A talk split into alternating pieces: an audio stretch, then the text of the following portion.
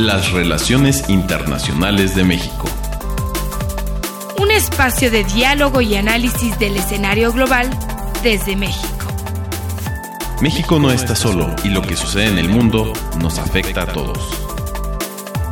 Presentado por Radio UNAM y el Instituto Matías Romero de la Secretaría de Relaciones Exteriores. ¿Qué tal? Muy buenos días a nuestro auditorio de Radio UNAM. Los saluda Alejandro Alday director del Instituto Matías Romero. Hoy vamos a charlar en nuestro programa Las Relaciones Internacionales de México sobre un tema de gran relevancia en el mundo y en las relaciones internacionales y también con especial interés para México. Se trata de la importancia que tiene la India en el mundo. Y esto lo contextualizamos ya que en los últimos 30 años aproximadamente, India se ha convertido en una potencia que ha destacado por su crecimiento económico, por su crecimiento tecnológico, por su diplomacia pública.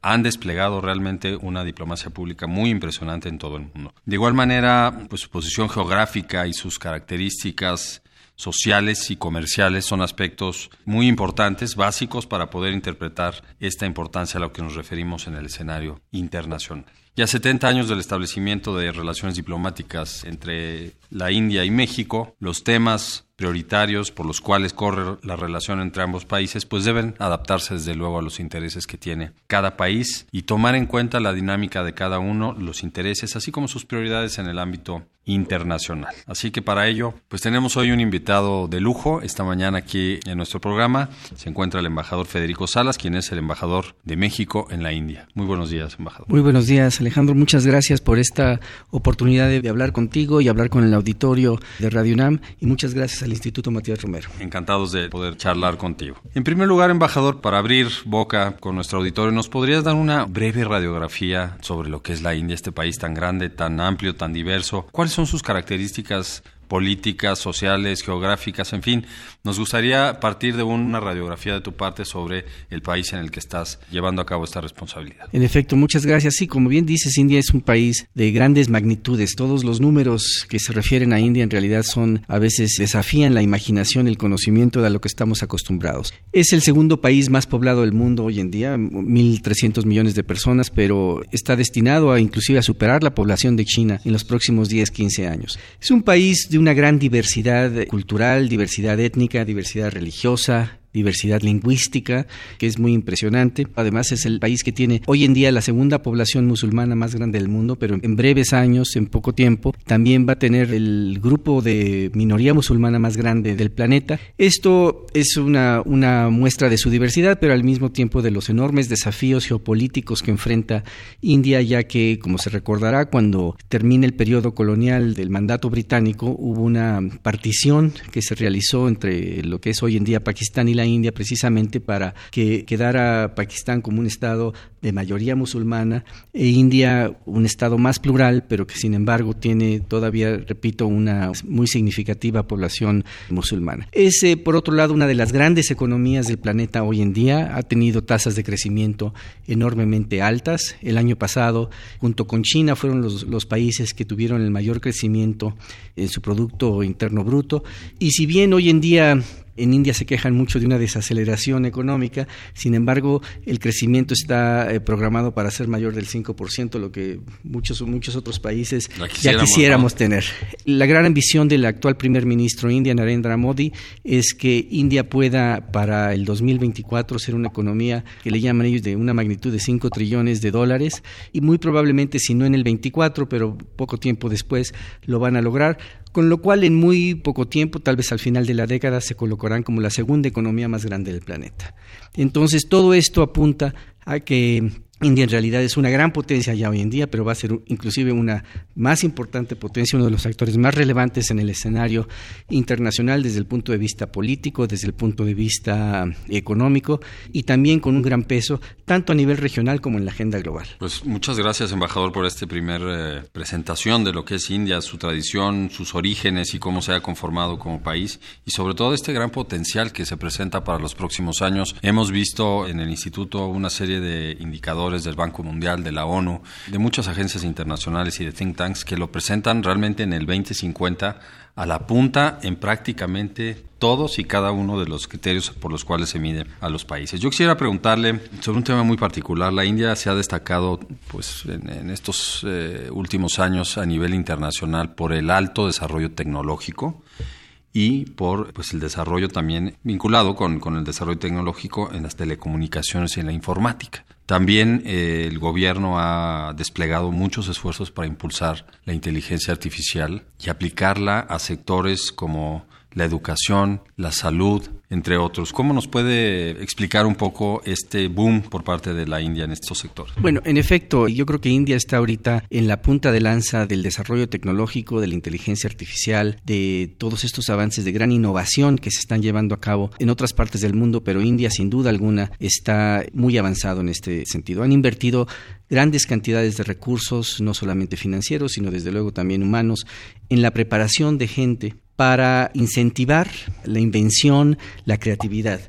Hoy en día India es, eh, si no me equivoco, el segundo país con el mayor número de startups, que son estas entidades de creatividad en múltiples sectores, desde las cuestiones académicas, las cuestiones de medicina, cuestiones de tecnología en todos los aspectos. Es muy impresionante lo que están haciendo. En casi todas las universidades en India hoy en día tienen lo que le llaman incubadoras de conocimiento que están llevando a cabo y donde proporcionan las facilidades para que los estudiantes puedan eh, realmente pues inventar crear nuevas cosas y lo están haciendo en todos los aspectos. Al mismo tiempo también el gobierno de India ha dedicado mucha atención precisamente a esta promoción de la innovación Simplemente la semana pasada, por ejemplo, se creó dentro del Ministerio de Relaciones Exteriores India una nueva sección sobre tecnología y sobre innovación, porque ellos están abocados a que su política exterior y su futuro papel de relevancia en las relaciones internacionales va a tener que estar muy sustentado precisamente en estos aspectos de alta tecnología. Y esto también se está manifestando en que muchas de las empresas de la India, algunas de las cuales inclusive ya tienen presencia aquí en México, están desarrollando aspectos de alta tecnología, el uso de inteligencia artificial para nuevamente cuestiones como en la medicina, pero también en la tecnificación, en la fabricación de autos, de robótica, todo este tipo de cuestiones. Entonces es algo en lo que están muy abocados y desde luego también un aspecto que no hay que perder de vista es que también por su situación regional y por su situación geopolítica, India ha puesto mucha atención en el desarrollo militar y defensivo. Y esto también ha tenido como corolario que tengan también un gran desarrollo de innovación en materia de aeronáutica, en materia espacial y otros aspectos como tal.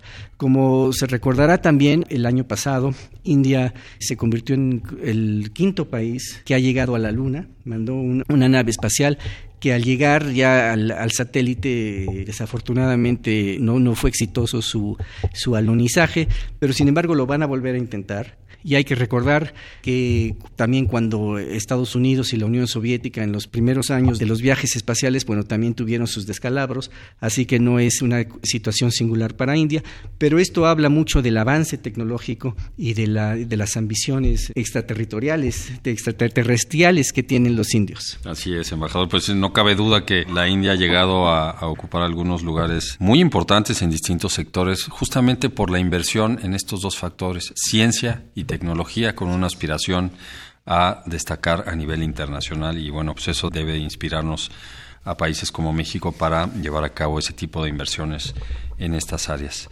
Quiero recordar a nuestro auditorio que estamos eh, charlando esta mañana con el embajador de México en la India, el embajador Federico Salas. Embajador, vamos a pasar a, otro tema, el tema sobre las relaciones entre México y la India. Nuestro país fue el primer país latinoamericano en reconocer a India como un país independiente en 1950 y este año se van a cumplir 70 años de esta relación bilateral. ¿Nos puede compartir cuál ha sido la evolución de la relación bilateral en las últimas décadas y cuáles son las prioridades que tienen identificados ambos países, tanto políticas como económicas en algún otro sector? Sí, desde luego. Como bien lo afirmas, este año cumplimos 70 años de relaciones diplomáticas, fuimos el primer país de América Latina, pocos años después de la independencia de India del mandato británico. Y desde entonces, en realidad, hemos tenido siempre una, una relación de bastante cercanía política, ya que India siempre, desde su nacimiento, se convirtió en un país que miró mucho y puso un especial énfasis en sus relaciones con los países del sur. Como se recordará, en esas, en esas décadas 50, 60, 70 había no solamente la división este-oeste a nivel geopolítico, sino también norte-sur.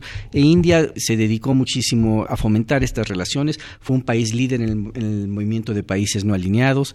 Y testigo de esto es eh, el alcance que tuvo India en esas primeras décadas en acercarse a muchos países, incluyendo México. Hay que recordar además que a lo largo de la historia, presidentes de México han visitado India, lo hizo eh, desde el presidente eh, López Portillo y varios otros. Primeros ministros de India han estado aquí en México. Es decir, al más alto nivel ha habido una gran cercanía. Pero lo más importante en el fondo de esto es que hubo una identificación de objetivos comunes para la agenda global eh, a lo largo de los años. Inclusive en el contexto de los procesos de desnuclearización, México e India, junto con otros países, compartimos unas iniciativas para la prohibición de los ensayos nucleares. Eh, esto fue en la década de los ochentas, a pesar de, de, las ambiciones nucleares mismas de los indios, que siempre es un punto en el que nosotros no hemos estado de acuerdo, ya que la posición de México siempre ha sido pues para tratar de evitar la proliferación de este tipo de armas. Pero sin embargo, aún en ese contexto hemos podido colaborar juntos en aspectos muy concretos. Más recientemente, y también por cambios en la propia perspectiva y la propia eh, manera en que los indios se conciben a sí mismos en el mundo y su agenda global, la agenda entre México e India ha tornado un poco más hacia el aspecto económico. Hemos desarrollado una agenda comercial muy ambiciosa, a tal grado de que el año pasado México se convirtió en el segundo socio comercial más importante de India en el continente americano después de Estados Unidos, es decir, el primero en América Latina, con un volumen aproximado de 10 mil millones de dólares, lo cual es muy relevante si uno toma en consideración que, por ejemplo, el comercio entre México y la Rusia actual solamente llega a ser de 9 mil millones de dólares. Esto es muy importante. Al mismo tiempo, compartimos un gran intercambio de, presencia a nivel de empresas. Eh, hay casi 200 empresas indias que tienen presencia en México en muy amplios sectores de tecnología, de cuestiones de, medicina y de desarrollo en general. Y México también tiene cerca de 20 empresas mexicanas que ya tienen presencia en India y se están desarrollando allá. Pero esto no obsta de que la relación política también ha seguido y sigue teniendo un aspecto muy importante. Tenemos un diálogo político muy amplio. El primer ministro Narendra Modi estuvo aquí en México en 2016 y desde aquel entonces se estableció lo que se llama una relación privilegiada entre México y la India. Y la idea de esto es que poco a poco y a, nivel de que vayamos afinando las agendas y los objetivos de ambos países, establezcamos lo que se llamaría una relación estratégica. Esperamos que esto se pueda consolidar en el futuro próximo. Será cuestión de que en algún momento los dos mandatarios de India y de México se puedan reunir para establecer este tipo de relación que le va a dar una mayor magnitud y un carácter más especial al contacto que tenemos con India. Tenemos también, desde luego, muchas vinculaciones con India en otros foros, como puede ser el Grupo de los 20, pero también compartimos muchas identidades en la agenda de Naciones Unidas. Y sobre esto yo sí quisiera señalar un aspecto muy importante y es el hecho de que, como se sabe, México muy probablemente con una alta posibilidad será miembro del Consejo de Seguridad en el bienio 2021-2022. India también lo será como miembro no permanente. Y lo que es muy importante es que podamos conjuntar los objetivos comunes que tenemos en la agenda global, ya sea en temas como cambio climático, como igualdad de género y muchos otros, para que fortalezcamos el potencial que tenemos para promover estas agendas de cada uno de nosotros. Yo lo que veo hoy en día es que tenemos una relación que está creciendo y que va a seguir creciendo, la dinámica en ambos países así lo, así lo apunta y bueno, yo creo que esto pues solamente va a ser una buena historia de éxito. Muy interesante, embajador, todo lo que nos comparte sobre cómo pues ha ido creciendo progresivamente la relación de México con India, anclada principalmente en el tema comercial. Pero señalaba usted sobre mm, la relación estratégica que se pretende consolidar entre ambos países. ¿Nos podría hablar un poquito más de qué aspectos o cuáles son los vértices de esta relación estratégica y posteriormente hablaremos un poquito sobre las posiciones a nivel multilateral porque también ya nos compartió algunos temas en los que vamos a coincidir cuando México e India estén en el Consejo de Seguridad sobre cambio climático. Me gustaría que tejiéramos un poquito más sobre estos temas en una siguiente pregunta, pero lo primero es sobre la relación estratégica. ¿Cómo se está percibiendo que van a ser algunos de las líneas sobre algunos de estos aspectos, desde luego? Sí, eh, hay hay desde luego todos los aspectos tradicionales de las relaciones bilaterales que tiene México con muchos otros países, no solamente con India, el aspecto político, el aspecto comercial, el de inversiones, el de intercambios culturales, académicos, etcétera. En todos estos rubros estamos colaborando, repito, y se están acrecentando y profundizando las relaciones. Pero un aspecto muy importante, y qué bueno que, que, eh, mencionas esto, es el que, eh, y por, por, un gran impulso que le quiere dar el propio secretario de Relaciones Exteriores, Marcelo Ebrard, a la relación con India, es por el tema de la innovación y es algo en la que estamos trabajando muy intensamente, porque esto le va a dar un, valor agregado a la relación y precisamente convertirla en este aspecto estratégico que estamos buscando. Estratégico en el sentido de que esto lo hará, eh, le dará un estatus especial a la relación para que podamos eh, eh, promover de manera más efectiva, de manera más eficaz, los intereses que a ambos países nos, este, nos conciernen en la agenda global. Y, de esta manera poder, poder eh, pues ser más exitosos en, en, nuestras relaciones internacionales. México e India ya somos países que tenemos importancias por, importancia por nosotros mismos, por la magnitud de nuestras economías, por la, la dimensión de nuestras sociedades, por las características de nuestras sociedades, pero al mismo tiempo somos, somos países que tenemos un peso regional muy importante y lo que estamos tratando de hacer más allá de esto es tener una, una presencia global, un alcance global.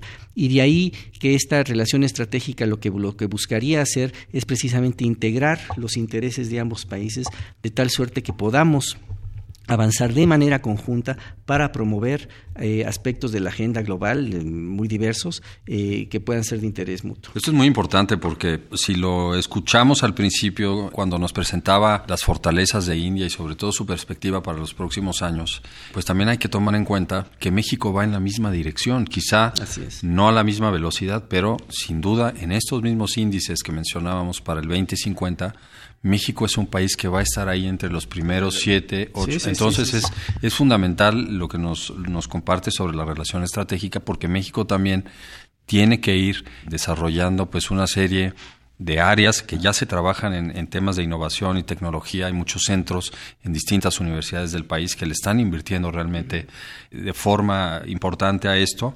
No hemos todavía a nivel gubernamental establecido áreas de innovación y tecnología como lo están haciendo en India, pero es crucial entender esta relación estratégica para las relaciones internacionales en los próximos años y habrá que estar muy de cerca dando seguimiento al desarrollo que toma la relación estratégica y a la importancia de cada país en lo individual dentro de su propia región.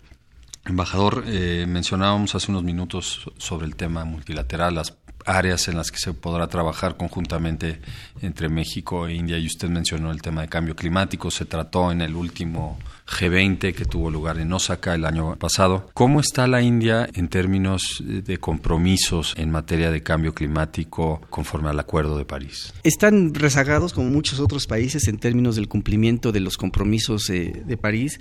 Eh, pero desde luego están haciendo un gran esfuerzo en esa, en esa dirección.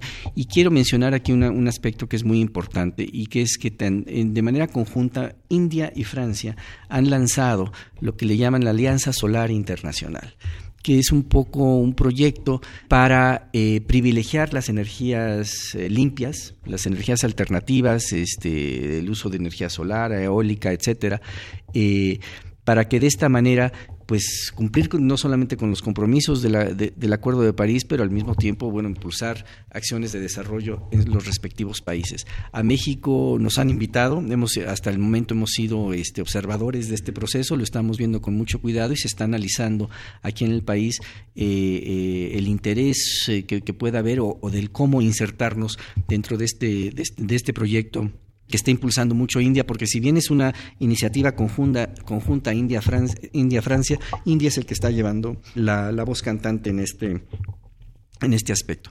Y es algo muy relevante porque eh, precisamente dadas las magnitudes del país de, de, India y siendo un país que no tiene, eh, que no es productor de petróleo, es importador de, energías y de, hidrocarburos, entonces ellos están viendo ya precisamente hacia el futuro de qué manera van a satisfacer sus necesidades energéticas eh, de manera alternativa. Y, ahí también están invirtiendo grandes, grandes cantidades de recursos. Yo quisiera señalar un aspecto que, que a mí me parece muy, muy curioso, muy interesante. Recientemente, el año pasado, en, en, la sede de Naciones Unidas en Nueva York se colocaron paneles solares para, para satisfacer las necesidades de energía de la sede de Naciones Unidas. Y esto lo, lo hicieron con tecnología india. Este, y entonces están ya muy, muy, muy en la punta de lanza de, esto, de, estos aspectos y es algo en lo que yo creo que también México ahí se puede beneficiar muchísimo de, eh, pues del intercambio de experiencias, de ver los resultados, de cómo lo están llevando a cabo los indios y yo creo que es algo pues que a la larga también será benéfico para nosotros. Muchas gracias por esta explicación, embajador. Desde luego, hay enormes retos en materia de cumplimiento del acuerdo de país por, por, prácticamente todos. los países, ¿no? Quizá el bloque europeo va un poquito más adelante, pero realmente es complejo y la última COP en Madrid ha, dado cuenta de, de ello. Ahora pasemos al tema del Consejo de Seguridad para el 2021 y 2022. México e India tienen pues un compromiso con la paz y seguridad internacional, de eso no cabe duda. Sin embargo, hay un aspecto eh, que usted mismo mencionó que tiene que ver con el desarme nuclear y la no proliferación que defiende México por una parte, y el reconocimiento de facto que se le dio a India hace algunos años como un país con capacidad nuclear y con un armamento nuclear. Entonces, eso pues necesariamente le permite jugar en otro terreno pensando en, eh, temas de paz y seguridad internacional. Hay una agenda muy clara en la que vamos a poder trabajar conjuntamente, pero en los temas de desarme, ¿cómo percibe que pueda ser la postura de la India, sobre todo en un entorno en el que hoy, en el 2020, estamos viendo el resurgimiento de algunos conflictos, incluso en las propias fronteras con India, y también un crecimiento militar muy importante por parte de China, que se ha apropiado de la zona militar en el Pacífico que antes pues dominaban los Estados Unidos. ¿Cómo podríamos entender la postura de un país como India? Yo creo que este es, este es un tema de, enorme relevancia y es, es, de una gran complejidad a la vez. Eh, es, eh, es, un hecho de que bueno los indios eh, India ya es una potencia nuclear desarrollaron su potencial nuclear de alguna manera como una, un acto defensivo ante lo que era ya la presencia en la, nuclear por parte de China pero también eh, como una, una, forma de disuadir a Pakistán, eh, que también después adquirió armas eh, nucleares, pero disuadir a Pakistán de, muchos de, los, de las ambiciones bélicas que tenía con India.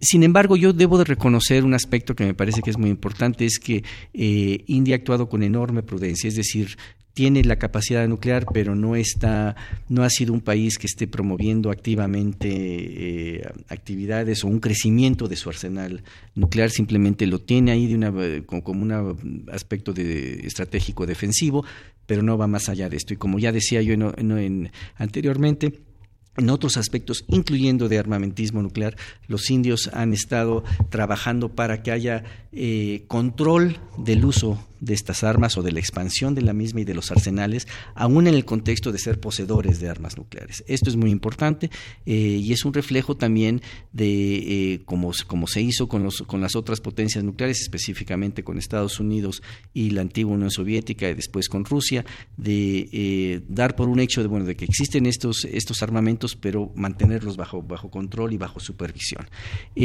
un aspecto importante que yo también quisiera destacar en este contexto, Alejandro, si me permites, es que India ha tenido históricamente una participación muy amplia en las operaciones de mantenimiento de la paz de Naciones Unidas.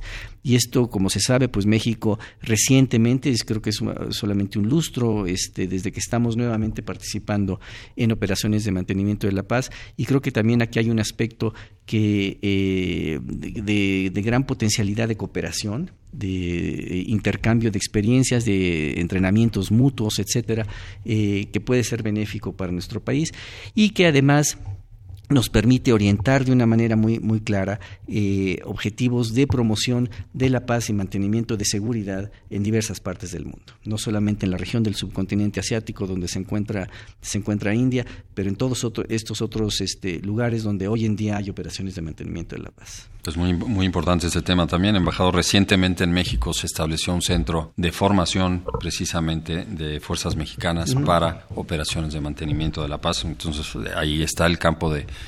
de colaboración Así es. eh, con India y con otros países eh, para estos efectos. Pues se nos ha acabado el tiempo. Realmente este programa ha sido sumamente interesante sobre, sobre la India, lo que, lo que representa este país en el mundo, cómo se perfila para los próximos años y sobre todo las bases de esta relación estratégica que va a acompañar a los dos países durante los próximos años me parece muy importante. Hay que tener claro que se está generando un polo muy importante en Asia junto con China, desde luego, de poder y volvemos con toda claridad a un mundo multipolar para los próximos años y México tiene que entender bien cómo se, se están conformando estos polos y encontrar los espacios de oportunidad para sus propios intereses. Embajador, muchísimas gracias. ¿Algún comentario final que, que nos quiera compartir? No, nada más agradecer nuevamente a ti y al Instituto Matías Romero por esta oportunidad y yo creo que un, una cosa que simplemente quisiera subrayar es que yo creo que todos debemos de poner mayor atención a lo que está sucediendo en India. Eh, es un país con el que tenemos ya una buena relación, podemos tener una mayor relación en el futuro y espero que en todos los aspectos, sobre todo pues, a nivel de, de, de, de los ciudadanos, haya un mayor acercamiento. Sin lugar a dudas, y para eso ayuda, por ejemplo, los intercambios académicos. Exactamente. Queremos agradecer al embajador Federico Salas, el embajador de México en la India, por su participación en nuestro programa y desearle también muchísimo éxito en su gestión en ese país. También agradecemos a nuestro auditorio por su atención. Los invitamos a que nos escuchen el próximo martes a las 10:15 a.m. a través de Radio UNAM en el 860 de AM. Y asimismo les invitamos a consultar este y todos los programas que llevamos a cabo a través de la plataforma SoundCloud en la cuenta del Instituto Matías Romero, así como en nuestra página web y en las redes sociales del propio instituto. La producción del programa estuvo a cargo de Ana Teresa Sainz, la realización de Jorge Escamilla y la operación técnica de Gilberto Díaz. Nos vemos en el próximo programa. Se despide Alejandro Alday desde el Instituto Matías Romero. Hasta pronto.